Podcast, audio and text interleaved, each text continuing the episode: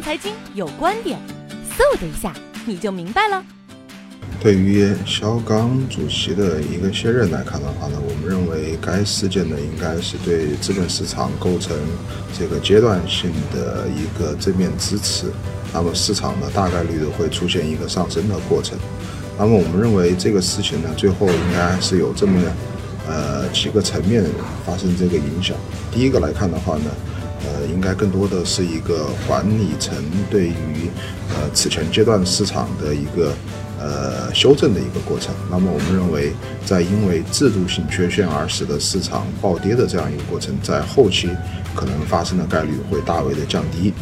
那么，第二个来看的话呢，就是我们认为，在此前的呃这个几任这个前证监会主席卸任的这样一个情况下，那么更多的只是到期卸任。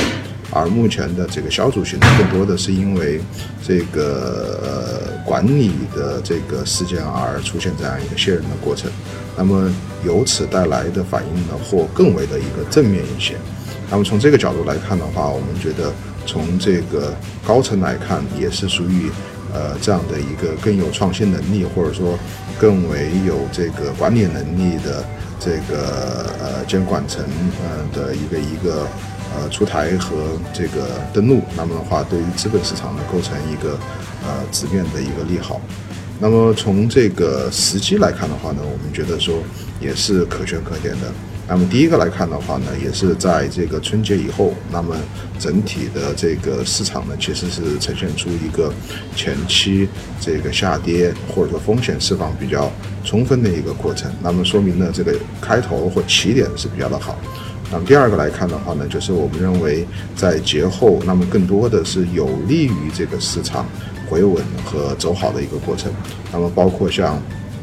啊这个整个的经济的这个数据会呈现出一个春节后的一个季节性复苏的一个过程。那么第二个来看的话，就是整个的开工率的情况也会呈现出一个啊季节性的一个回升的一个状况。那么这都会对。这个呃换任以后的新的啊这个证监会主席啊构成一个营造一个更为良好的一个环境。那么从整个的这个数据的这个周期情况来看的话呢，一方面是呃整个的这个上市公司。呃，一五年的年报的一个披露，但同时也面临着这个呃一六年一季一季报的这样的一个披露的过程。那么我们认为，可能从年报的角度来看，还是隐含了较大的风险；但是从季报的角度来看的话，可能会引进一些活水。那么制度的改革呢，无啊无疑会成为活水的一个支持的一个部分。那么我们认为，从这个整个的这个呃证监会主席的一个换届的一个过程的来看的话。那么事件驱动将会成为市场这个反弹的一个重要的导火索，那么对市场构成极为重要的一个支持。